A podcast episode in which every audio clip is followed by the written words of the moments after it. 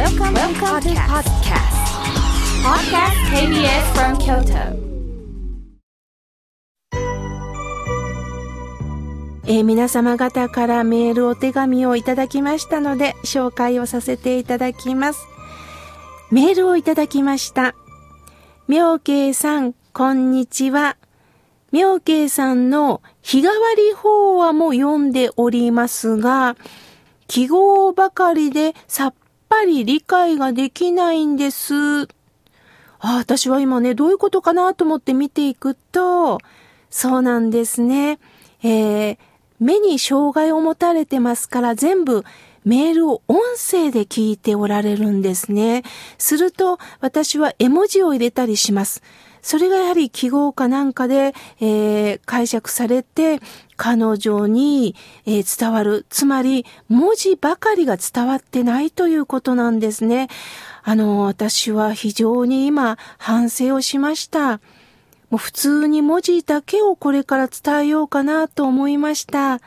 そこで、妙慶さん、えー5月14日の時期があるという日替わり法は、もう一度わかりやすく伝えてくださいとのことです。あ、ありがとうございます。えー私はね、えーネット上の日替わり法話を更新して、もう18年になります。これだけは毎日続いてるんですね。5月14日は、あなたには時期があるというね、日替わり法話を書いております。この時期というのは、まあ、私が花を咲かせる時期のことです。なぜ私は花が咲かないんだろうなんで認められないの？これは私の思いなんですね。私もすべて地球のありとあらゆる生き物は、この流れの中で生きています。どんだけ私はこうしたいと思っても、それは自我の思いなんです。必ず流れがあるんですよ。これが私の花を咲かせる時期なんだと私は書かせてもらいました。辛いことがあったら、その試練を今与えられながら、そして必ず、ほーっとするそのタイミングをいつかくださいます。ですから、焦らないことです。栄さん、焦らずに、どうか必ず波に乗れる時期があります。花も咲く時期がありますよね。そのように私たち人間も必ずタイミングがあります。自分では決められません。すべて仏様が決めてくださいます。相手を見てあの人の方が得してるではなくって、一人一人幸せって違ってくるんですよ。だからじっくりじっくり待っていきましょう。これからも日替わり法話も覗いてくださいね。ありがとうございます。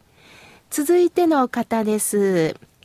えー伊勢市のまゆみさんからいただきました。ありがとうございます。妙慶さん、雨が降ったりで暑かったり、でもまた肌寒くなったり、体調崩していませんか？妙慶さんはよく三重県の話題をしてくださいます。また、お伊勢さんの菓子博のことも前ラジオで伝えてくださいましたね。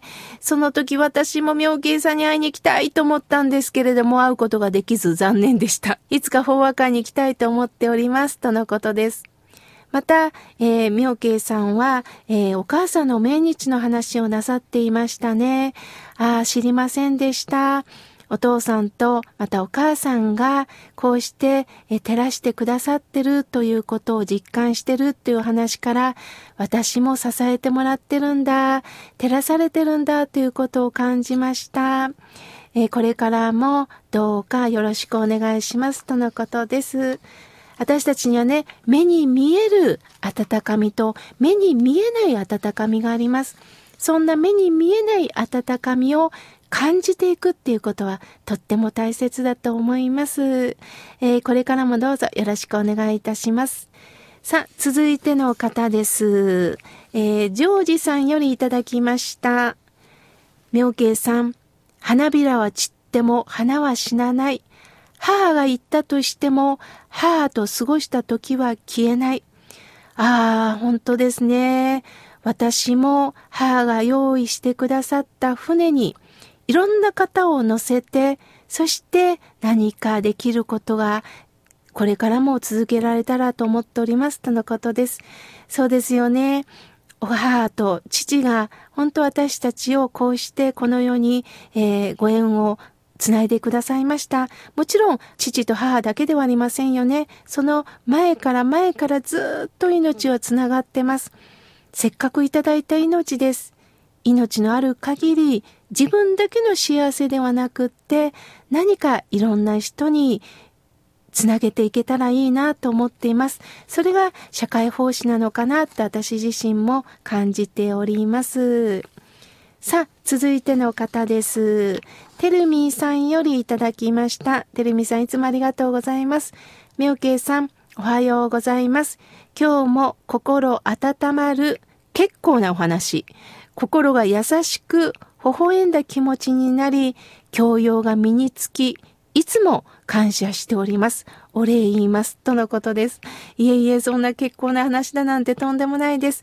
私もいろんな方から教えていただいたお話を自分がまず感動してそれを伝えております。お釈迦様も一言も自分がお経の言葉を書いておられないんですよ。尿税が門。目の前に行ったお弟子がまずは聞いて好みで感動したんです。そしてこの教えをやはり決してはならないということで次の方に伝えていったんですね。聞き伝えなんです。私も仙台の様々な僧侶の方が残してくれた言葉を、まあ、現代風にしながら私自身が感動したことを皆さんにね、お伝えできたらいいなと思っております。てるみさん、これからもよろしくお願いします。さあ、続いての方です。えー、おふくろさちさんよりいただきました。奈良県の、えー、女性の方です。毎週楽しみに聞いております。いろいろと気づくことが多いです。実は私の母は50歳で亡くなりました。やはり寂しいです。だけども、こうして私が元気でいるのは、亡き両親のおかげです。感謝できるようになりました。これからも、妙慶の心が笑顔になるラジオ、聞きますね、とのことです。そうなんですよね。最初から感謝できる人っていないと思います。若い時は、やはり元気、みなぎったエネルギーで自分が頑張るぞという意識になりますが、なかなか思い通りにならなかったり、体の不調を訴えたりした時には、そうかそうか、自分一人で生きてるんじゃないんだ。いろんな人に助けてもらうんだな。そんな気持ちになれます。だから、私も兄の病気を見ながら自分自身が感じました。私もこれからお世話になる身なんだな。私が兄の面倒を見てやってるんじゃなくて、今度は私も面倒を見ていただける立場になるんだなと思ってます。年齢とともに体にはガタが来ますが、仏さんは年齢とともに謙虚になっていきなさいっていうことを教えてくれるのかなと感じました。えー、おふくろ幸さん、これからも共に歩んでまいりましょう。さあ、続いての方です。えー、清子さんからいただきました。私は不安ばかり。悪口を気にしてばかり。妙慶さんがテレビ寺小屋を出てた時の言葉ではっと勇気をもらいました。すぐメモに取って覚えて頑張りたいと思います。ありがとうございます。とのことです。もう私も一緒ですよ、清子さん。不安ばっかりです。そして誰かの声を気にしてばっかりです。その繰り返しなんです。だから、仏教の教えって必要なんですよ。こうして教えをいただきながら、そうだそうだ、また変な気持ちになってた。ありがとうございます。次の日も、ああ、また不安になった。だけど仏さんはこうしておっしゃってますよ。ありがとうございます。この繰り返しなんですね。軌道修正してくれるんです。変なとこに行こう行こうとする私たちを、はいはいはいはい、このように見ていきましょう、このように感じていきましょうと教えてくれるんですね。その繰り返しでいいんです。頑張るという必要は私ないと思います。そうか、頑張ることもできてるんだ。この仏さんの大地に支えられてるんだ。ここからぼちぼちやっていったらいいんやな。そんな気持ちでこれからも生きていきましょう。えー、まだまだたくさんの、えー、メッセージをいただきましたが、来週紹介させていただきます。